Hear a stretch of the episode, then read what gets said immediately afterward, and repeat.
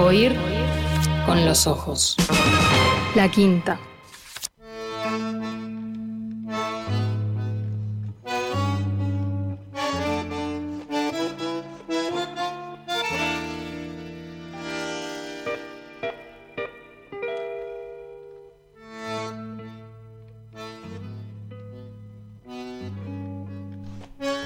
Y allí con tu impiedad me vi morir de piel, me di tu vanidad y entonces comprendí mi soledad. Sin para aquel, llovía y te ofrecí el último anaquel. La columna de Rafael Mandresi, que hoy promete la idea del teatro de Julio Camilo, es decir, anuncia gravemente Rafael las artes de la memoria de antigua prosapia en la tradición retórica combinadas con lo que solemos llamar teatro, ese invento italiano del Renacimiento y todo lo que teatro significa en esa primera modernidad europea, incluidos los teatros anatómicos y sobre todo un género de impresos, llamados teatros. Querido Rafael, bienvenido, ¿cómo andás? Hola Fernando, ¿qué tal? Me, me gustó mucho esa versión del último café. bueno, no te burles, Rafael. Eh, a, mí, a, mí, me divierte eh, el concepto de el último Anaquel porque suena mucho a letra de tango. Y vos sos letrista de tango, entonces, bueno, no lo sí, este, A veces este, em, la música este, que me suena con el último Anaquel es la del último farol. Mirá. Este, ah, Sí, sí. Este, también de Cátulo Castillo, como, como el último café. Bueno. Este, tiene entre el último Anaquel en fin. Tenemos que hablar un día eh, de tu condición de letrista de tango, de ese experimento que llevaron adelante con Eduardo Rivero en su momento. Bueno, ya, ya cuando, cuando andes por acá, por Montevideo, lo, lo vamos a concretar seguro. ¿Cómo no?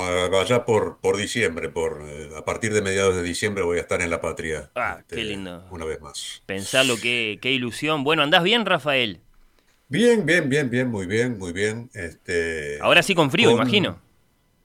Eh, refrescando, refrescando, sí, sí, de a poco, este, ya en, el otoño y en un otoño que a partir de mañana va a ser todavía más duro porque cambia la hora, dejamos la hora de verano y pasamos a la hora de invierno y es el momento en que, por lo menos acá en París, eh, cae la, la, cortina de hierro.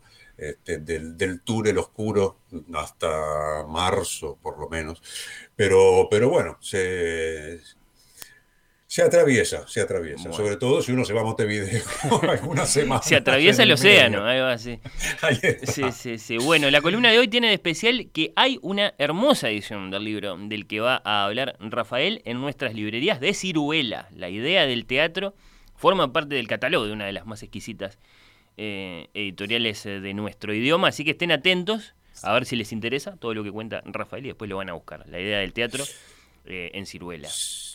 Sí, este, es una, una, edición, además que es, este, es en el fondo es la traducción este, castellana de la edición italiana, Bien. Eh, preparada por una de las más grandes especialistas de esta historia, no la historia únicamente de Camilo, sino de la historia de, de las artes de la memoria de las que vamos a hablar hoy, este, la señora Lina Bolsoni, que ha escrito muchas cosas sobre, sobre ese tema, o sea que es una edición, además, eh, también muy recomendable por, esa, por ese motivo. Eh, de, esto que este, asusta un poco, hmm. eh, porque eh, cómo hacer una columna decente sobre una cosa semejante que es vertiginosa, porque remite no solamente a las artes de la memoria, no solamente al siglo XVI, sino también a la cábala, a la tradición hermética, eh, a las eh, interpretaciones de la creación, al, teatro, naturalmente, eh, en fin, de una enorme complejidad y por lo tanto este, esto no es solamente una precaución oratoria, para que me perdonen la vida por lo que voy a hacer, que es necesariamente algo muy esquemático este, y que no, no, va este, a, hacerle justicia a la, riqueza este, de, todo esto como, como merece. Eh, y como siempre, por supuesto, este, el, asunto es un libro, o por lo menos el punto de partida es un libro, y es el que mencionaste recién, este, el, libro cuyo título es La idea del teatro, de Giulio Camilo, que eh, se publicó, eh, su primera edición es de 1550, cuando Camilo ya estaba muerto desde hacía seis años, porque el libro se redactó en 1544, eh, Giulio Camilo muere a los dos meses, y recién seis años después se imprime en Florencia, en el taller de, de Lorenzo Torrentino, eh, editado por Lodovico Domenici, que es un personaje, este, un traductor, es un polígrafo, es decir, traduce no sé, decenas de obras, tiene alguna obra propia y es editor, a su vez, de eh, mucha otra cosa, entre las cuales está este libro de, de, Giulio Camilo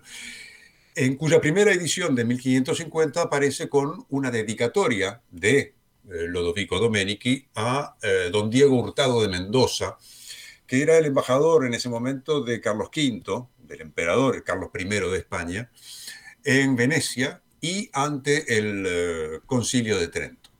Y probablemente la idea esta del último en aquel se aplique bastante más a, a, este libro que a otros que hemos podido comentar, porque de hecho la idea del teatro tuvo este, un par de ediciones en los años este, posteriores, eh, inmediatamente posteriores, en el año 1552 y 1560, y después hmm. entró en un largo, largo, largo este, paréntesis, por no decir olvido, hasta el siglo XX.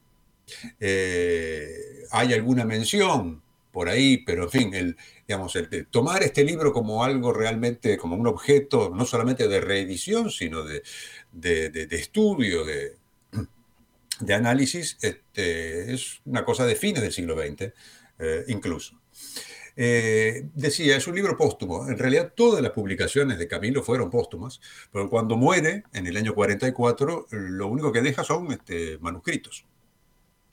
Y em, la mayoría de, esos manuscritos dedicados a los temas que cultivó durante toda su vida, como la retórica y la, la elocuencia, que se fueron también publicando como la idea del teatro en los años eh, siguientes.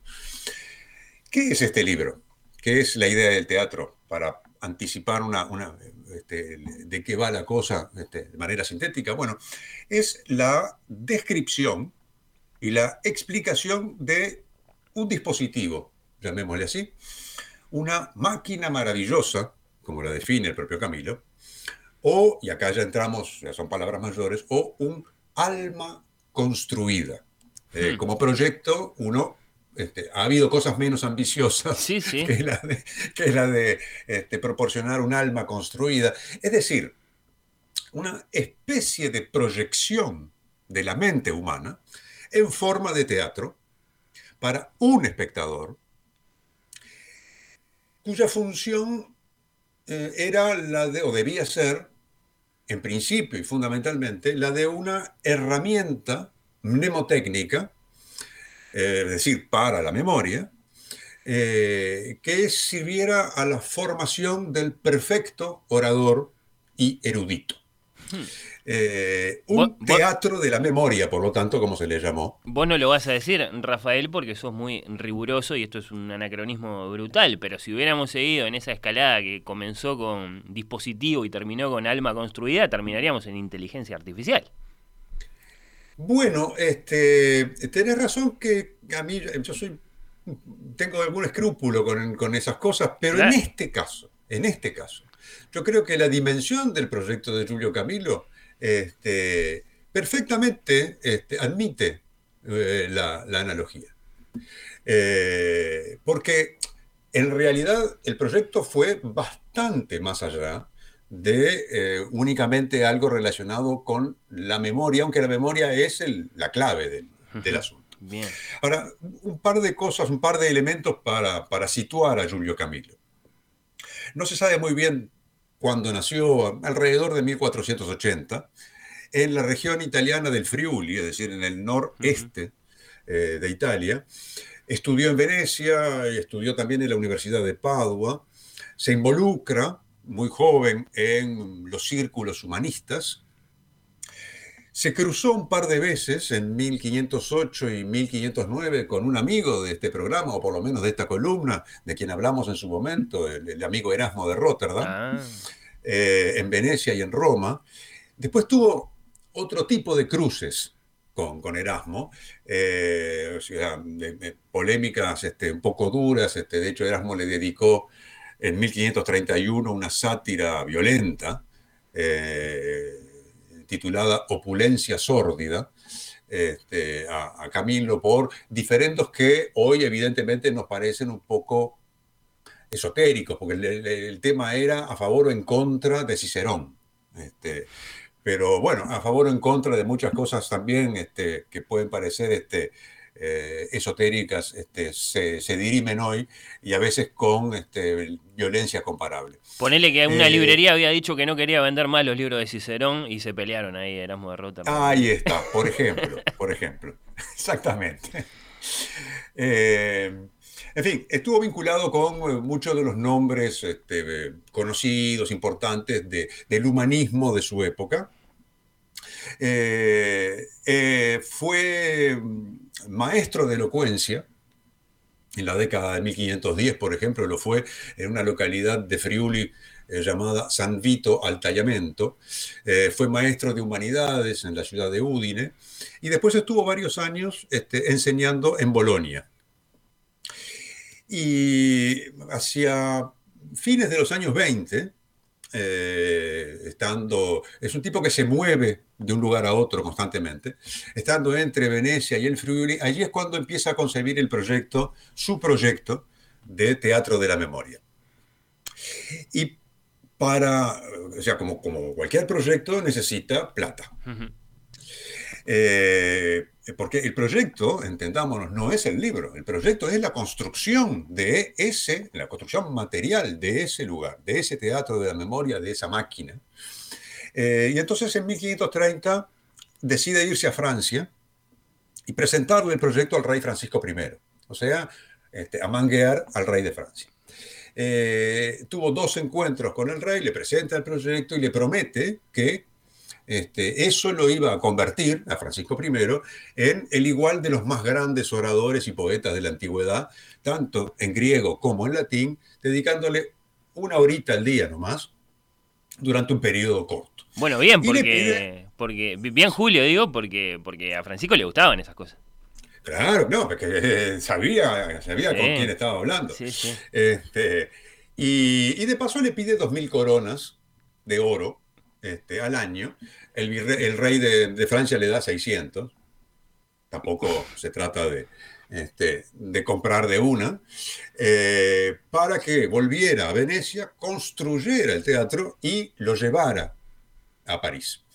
Eh, por lo tanto, Camilo vuelve a Venecia y este, en mayo de 1532 hay un testimonio de un corresponsal de Erasmo, justamente, que en una carta a Erasmo le, cuenta que, estuvo, que vio el teatro en, construcción y eh, da algunas indicaciones de eh, más o menos a qué, a qué se parecía aquello.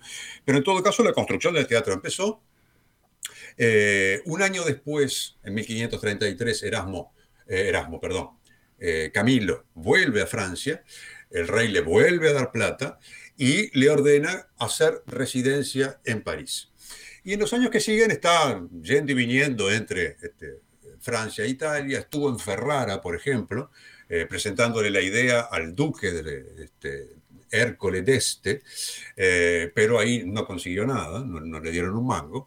Eh, y del lado francés ya le estaban empezando a cortar la financiación porque mm, había perdido este, favor, digamos, en, en la corte francesa. Estuvo también en Ginebra en 1542, hasta que, llegado el año 1543, su amigo y discípulo Girolamo Muzio, tiene la oportunidad de hablar de Camilo ante Alfonso de Ábalos, mm. marqués del Vasto, que es el gobernador español de Milán.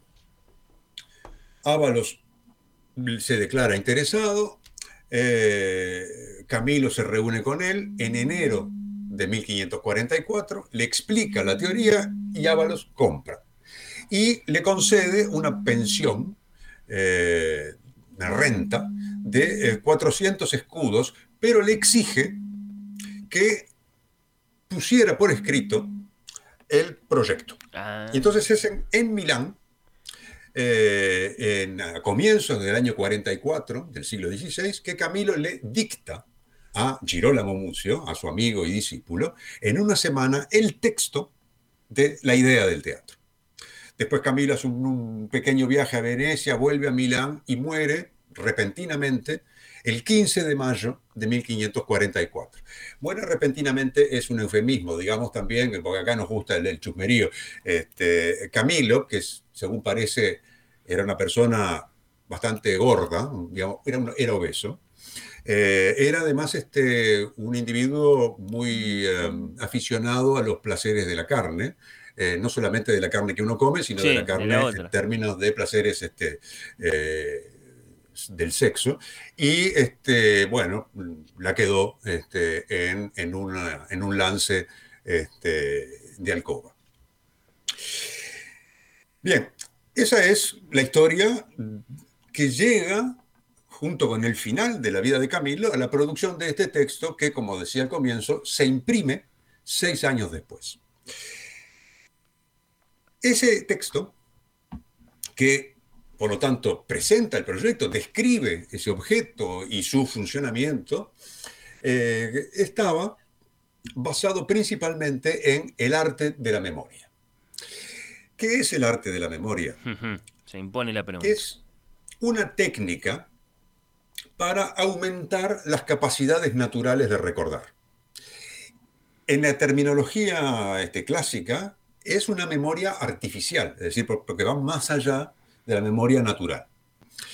Eh, y se elabora allá este, en tiempos eh, remotos, en la antigüedad, eh, a partir de una de las cinco partes que tradicionalmente componían la elocuencia clásica, es decir, forma parte de la retórica. Esas cinco partes son la invención, la disposición, la elocución, la memoria y la acción. Y en ese sistema, eh, la memoria es, eh, son las técnicas que permiten eh, a los oradores de la antigüedad retener la totalidad de los discursos que tenían que pronunciar. Hmm. Eh, y esto los conduce naturalmente a establecer un procedimiento para aumentar y mejorar la capacidad de la memoria. ¿Y en qué consiste esa técnica de manera ultra esquemática? En dividir las partes del discurso y luego convertir cada una de esas partes en eh, una suerte de síntesis visual. Hmm. Eh, una pequeña cita de, de- de un amigo de, de la casa como Cicerón para que resume esto. Dice, por eso, los que cultiven esta facultad de la mente, la memoria, deben elegir ciertos lugares y colocar en ellos las imágenes de las cosas que quieran recordar, de suerte que el orden de los lugares conserve el orden de las cosas y éstas sean recordadas por sus imágenes, valiéndonos de los lugares como de la cera y de las imágenes como de las letras, la cera de las tablillas donde se escribe. Hmm. Se- la técnica se basa, por lo tanto, en dos cosas. La conversión de las ideas y del discurso en imágenes mentales, capaces de sintetizarlas y de evocarlas, y en la proyección interior de esas imágenes en lugares visibles. Es decir, yo eh, mi discurso lo divido en toda una serie larga, más o menos larga, eh, de partes. A cada una de esas partes le atribuyo una imagen que yo creo mentalmente y coloco a su vez esa imagen después en un espacio determinado, que es un espacio arquitectónico, si puede ser una casa, puede ser un palacio. Y en el momento de pronunciar mi discurso, también mentalmente me paseo por ese espacio arquitectónico y voy recorriéndolo en el orden prefijado y en cada uno de esos lugares de ese espacio donde deposité una imagen, recuperar, volver a encontrar esa imagen, me permite recordar la parte del discurso que debo pronunciar. eh, esas imágenes tienen que tener algunas características, tienen que ser imágenes fuertes que permitan justamente eh, despertar la imaginación y suscitar la memorización. Y de todo esto que se coloca en lugares y que habla de espacios, vienen los lugares comunes. Y viene la disciplina retórica llamada tópica. Hmm, Son los topoi. Es decir, este, un tópico eh, refiere a esta idea de transformar el discurso en imágenes y esas imágenes ordenarlas en, en un espacio. Ahora, el arte de la memoria no es solamente una disciplina o una técnica específica, porque interactúa con prácticas y con experiencias diversas que eh, remiten a la poesía, a la pintura, a la mística, a la ciencia, a la filosofía, etc. Practicar este arte implica eh, mucho esfuerzo, eh, ejercicios pacientes y reiterados de conocimiento, de control, de ampliación de las cualidades mentales, en primer lugar de la memoria, pero no solo, también de la imaginación y de la sensibilidad, de la manera de reaccionar a las imágenes, a las asociaciones, a los juegos de palabras, etc. Claro, te iba a preguntar, Rafael, ¿de, esas artes descienden en definitiva esos procedimientos que, por ejemplo, aplican ahora los, los ahora, históricamente los, los, estudiantes de medicina cuando tienen que memorizar una compleja lista de síntomas y, y asignan a la primera letra de cada uno de los síntomas eh, una, una letra que después termina formando una palabra, entonces a partir de la memorización de esa palabra logran recuperar la memorización de toda la lista, desciende de ahí. Sí, en, el fondo, todas estas técnicas de memoria este, tienen, eh, por lo menos en, la, esfera que solemos llamar occidental, eh, tienen una raíz en este tipo de elaboraciones, en esta tradición antiquísima, que por supuesto este, a, lo de los estudiantes de medicina les está faltando la, este, el ejercicio de construir mentalmente un espacio y de colocar allí, este, o sea, es extraordinariamente complejo. Y, tiene, este, por supuesto, eh, un interés que va más allá, porque es una teoría del conocimiento también, que tiene que ver con, y en esto no voy a entrar porque no, no, nos da el tiempo, pero que tiene que ver con ideas acerca de cómo funciona el cerebro y de dónde están localizadas en el cerebro las facultades y cómo se relacionan unas con otras, etc. ¿Dónde guardamos cada cosa? Exactamente. Y cómo llegan las cosas desde el mundo exterior. Eh, o sea, el arte de la memoria en el fondo enseña a modelar la mente, a estructurarla en espacios ordenados, a construir arquitecturas interiores, estudia el flujo desordenado hmm. de las imágenes mentales Intenta reducirlo a leyes, así como también a reducir a leyes el juego de las asociaciones, y de a comprender y a reproducir la lógica eh, por la cual una imagen llama a otra imagen o eh, la esconde. Eh, presupone, a modo de metáfora, un ojo de la mente. Hmm, claro y a su vez una capacidad de asimilar en ese ejercicio de visualización todos los significados con una imagen ha sido revestida. Es sobre estas bases, por lo tanto, que Camilo desarrolla su proyecto, pero con otros ingredientes con, conocimiento. O sea, Camilo es un tipo que cuando uno lo lee eh, es vertiginoso, es una, erudición eh, fenomenal. Eh, es decir, es algo que seguramente este, les guste mucho este, a los lectores de Borges. Claro. Es decir, este, tiene, tiene cosas. Este, Una mente enciclopédica, sí, sí, sí. Exactamente. porque allí hay magia, la magia en el sentido del Renacimiento, la filosofía neoplatónica y, eh, como decía, el hermetismo, la tradición eh, del corpus hermeticum de Hermes Trismegisto. Todo esto junto con eh, una visión cristiana del mundo, y este, estos diferentes elementos están combinados en la construcción de esta máquina maravillosa de, de Giulio Camilo, esta mente artificial que pone ante los ojos del observador el universo del saber. Porque el propósito en el fondo es ese, es decir, no es solamente algo que te sirve para recordar, eh, sino que es algo así como una síntesis del universo. Bueno, en ese sentido, Rafael, no, no da para una digresión ahora, pero sí es inevitable recordar aquello de Platón, de que aprender es recordar. El, viejo concepto de, reminiscencia, según el cual cuando aprendemos algo, lo que en realidad estamos haciendo es recordarlo, porque ya estaba ahí. Exacto, esa es una idea fundamental en la, construcción misma de, este teatro hmm. eh, de la memoria que terminó siendo un teatro de la sabiduría.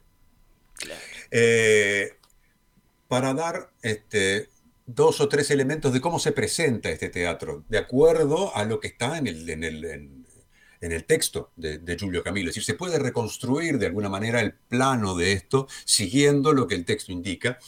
Eh, y eh, bueno, cuando hablamos de teatro, eh, el, modelo de teatro, arquitectónicamente hablando, en, el caso de, Camilo, es el que describe Vitruvio, es son los teatros romanos. es decir, este, con una serie, o sea, con una escena y en, el semicírculo o en herradura alrededor de él una serie de eh, grados, como le llama él, que son las filas donde van ubicados los espectadores. Solo que aquí no hay espectadores que están ubicados allí, hay un solo espectador que estaría ubicado en el lugar que corresponde a la escena. Y observa desde allí esas, este, eh, digamos, las gradas eh, del teatro. Y este teatro estaría apoyado en, reposa sobre los siete pilares de la sabiduría de Salomón, que corresponden a siete entradas que dan lugar a pasillos, eh, pasillos verticales, es decir, que conducen del punto de la escena, de primer, la primer, este, de las primeras gradas, hacia las más alejadas. Eh, y en, el primer, eh, la primera, el primer nivel de gradas, son siete las entradas, y cada una de ellas corresponde a un planeta. La Luna, Mercurio, los planetas de entonces. la Luna, Mercurio, Venus, el Sol en el centro, Marte, Júpiter y Saturno. Y las gradas también son siete. Es decir, cada uno de esos siete pasillos conduce a siete niveles de gradas, lo cual da 49 cruces. Todo esto relacionado con que el número 7 es un número perfecto. Eh, y en cada uno de esos cruces se disponen puertas, que vienen a ser los lugares. Hmm. Y sobre esas puertas se disponen a su vez imágenes. El, eh, esta, la, primera de las, de las gradas, la de los planetas, a su vez, eh, o sea, todo esto eh, gira en torno a un sistema de correspondencias, eh, porque bastante complicado, pero para dar una idea, cada planeta en esa primera corresponde a una de las sefirot, es decir, a uno de los nombres secretos de Dios. Y paralelamente a cada planeta y a cada sefirá corresponde un ángel. Es decir, el mundo terreno, el mundo celeste y el mundo supraceleste. Eh, todo eso este, con sistemas de correspondencias entre uno y otro. Y cada uno de los grados, o de las gradas, o de las filas, corresponde a su vez a una entidad. El primero es a los planetas y después sigue el banquete de los dioses, así se, se, les llama, que representan las ideas, eh, los primeros elementos. Le sigue eh, la grada llamada La Caverna, donde las ninfas tejen telas purpúreas y las abejas elaboran la miel, acá estoy citando a Camilo, que representa los elementos desde el punto de vista natural y sus combinaciones. Después vienen las gorgonas, las tres hermanas con un solo ojo, eh, que representan las tres almas del ser humano, según la tradición aristotélica y también platónica, eh, y por consiguiente la dimensión interior del ser humano. Pasífae, con el toro, Pasífae y el toro son los que este, los responsables de haber engendrado el Minotauro. Pasífae, que era una señora insatisfecha con su, marido Minos y que se enamoró de un toro, eh, tuvieron este, algún encuentro que otro y ahí nace el Minotauro. Bueno, la grada esta de Pasífae con el toro eh, representa el descenso, por así decir, del alma al cuerpo, es decir, el alma encarnada y por lo tanto la dimensión física del ser humano. Los talares, que son las sandalias aladas de Mercurio, representan las acciones naturales del ser humano, las que realiza sin recurrir a instrumentos ni a técnicas, y la última de las gradas, que se llama Prometeo, mm representa las artes y las ciencias y todas sus producciones. Eh, o sea que esta secuencia sigue, de alguna manera, el desarrollo de la creación, según este, el Génesis, y está cruzado por la mitología, por la cábala, por toda una serie de otras cosas. Y entonces, este, con, esas, con esos cruces, esa especie de matriz, eh, da lugar a los lugares que están representados como puertas que tienen este, imágenes que pueden repetirse este, de un lugar a otro, porque según el lugar donde estén y según el pasillo y la grada donde, donde se crucen, adquieren un significado distinto. ¿Sabes quién hizo las imágenes para el Teatro de Camilo? Mm. para pintarlas en las puertas. El señor Tiziano. Ah, tenía que ser un grande del Renacimiento.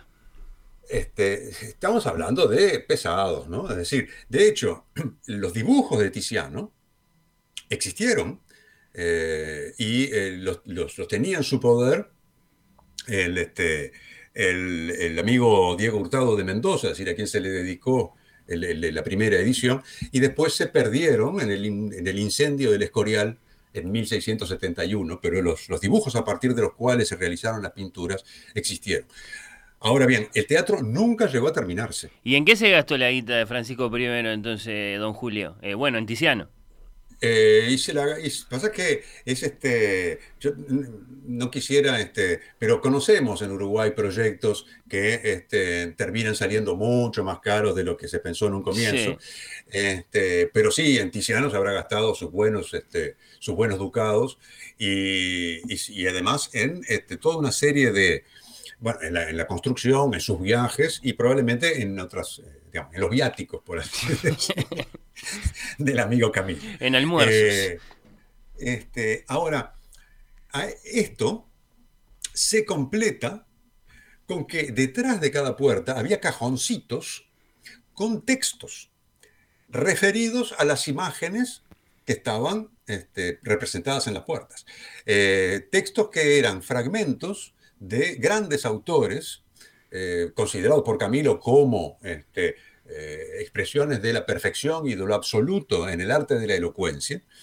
Eh, o sea que también acá es como una miloja, es decir, este, hay, este, lleva en el fondo de, del arte de la memoria, de la visualización de imágenes a la producción del texto y por lo tanto al verbo, de la mirada al verbo, en un eh, objeto que, cuyo propósito es condensar la totalidad del conocimiento y de insertarse eh, como una especie de maquete del universo en todas sus dimensiones, en todas sus correspondencias y en todas sus jerarquías eh, en cuanto a entidades este, de, existencia. Hoy, eh, hoy un artista contemporáneo diría que se trata de una instalación. Bueno, sí, yo creo que va más allá. No, claramente va más allá. Sí, es un proyecto mucho más este, ambicioso que, que, un espacio dispuesto de un cierto modo. Sí, o sea, es una instalación materialmente hablando, es una instalación, es un teatro. Este, un teatro este, y, vos lo decías al comienzo y es una cosa absolutamente fundamental. Eh, teatro no es solamente, eh, recordemos que quiere decir teatro además. Teatro quiere decir el lugar desde donde se ve. Es decir, que estrictamente hablando, la escena no es el teatro. El teatro es donde están los espectadores. Hmm. En este caso, el espectador está en la escena y mira hacia las gradas. Pero teatro es eh, el título de centenares de libros en los siglos XVI y XVII, referidos a cosas este, muy diferentes las unas de otras, es decir, el teatro del mundo, el teatro de la naturaleza, el teatro de la vida humana, teatros espirituales, teatros cartográficos, enciclopédicos, etcétera, etcétera, que no apelan, haciendo esa referencia al teatro, a una analogía concreta con un lugar, el lugar de los espectáculos teatrales, sino a un acto cognitivo y a su organización.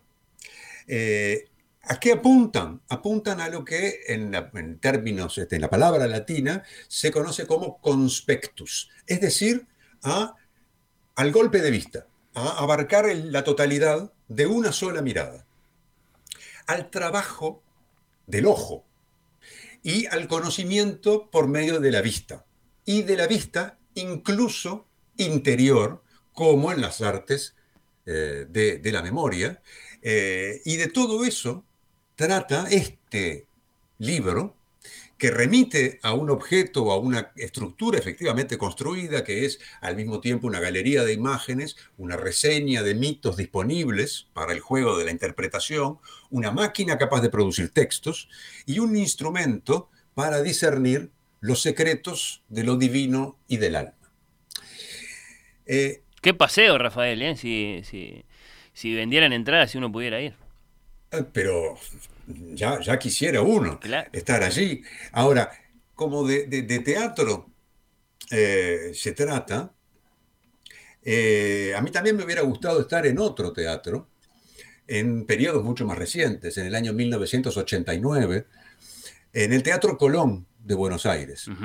Porque allí se festejó el cumpleaños número 80 de don Osvaldo Pugliese. Ah, y es con Osvaldo Pugliese que me gustaría cerrar la columna de hoy. Porque, eh, porque don Osvaldo le dedicó un tango a, Julio Camilo. Bueno, no sabría decirlo. En realidad el tango este, que es uno de los grandes clásicos de Pugliese, eh, y en la grabación eh, que, vamos a escuchar es en vivo en el Teatro Colón ese día de 1989, es un tango que Pugliese escribió en el año, cuando él tenía 14 o 15 años. Eh, yo supongo que no había tenido tiempo todavía de leer a Julio Camilo, aunque seguramente para los arreglos este, lo haya tenido en cuenta. Eh, y ese tango eh, tiene que ver con la memoria, porque, por supuesto, los oyentes ya lo adivinaron, se llama Recuerdo. Qué lindo, Rafael. Bueno, con Pugliese entonces y con este recuerdo de Julio Camilo, te despedimos hasta la columna que viene. Muchas gracias, como siempre, extraordinario eh, tu trabajo. Un abrazo y gracias. Un abrazo enorme, Fernando.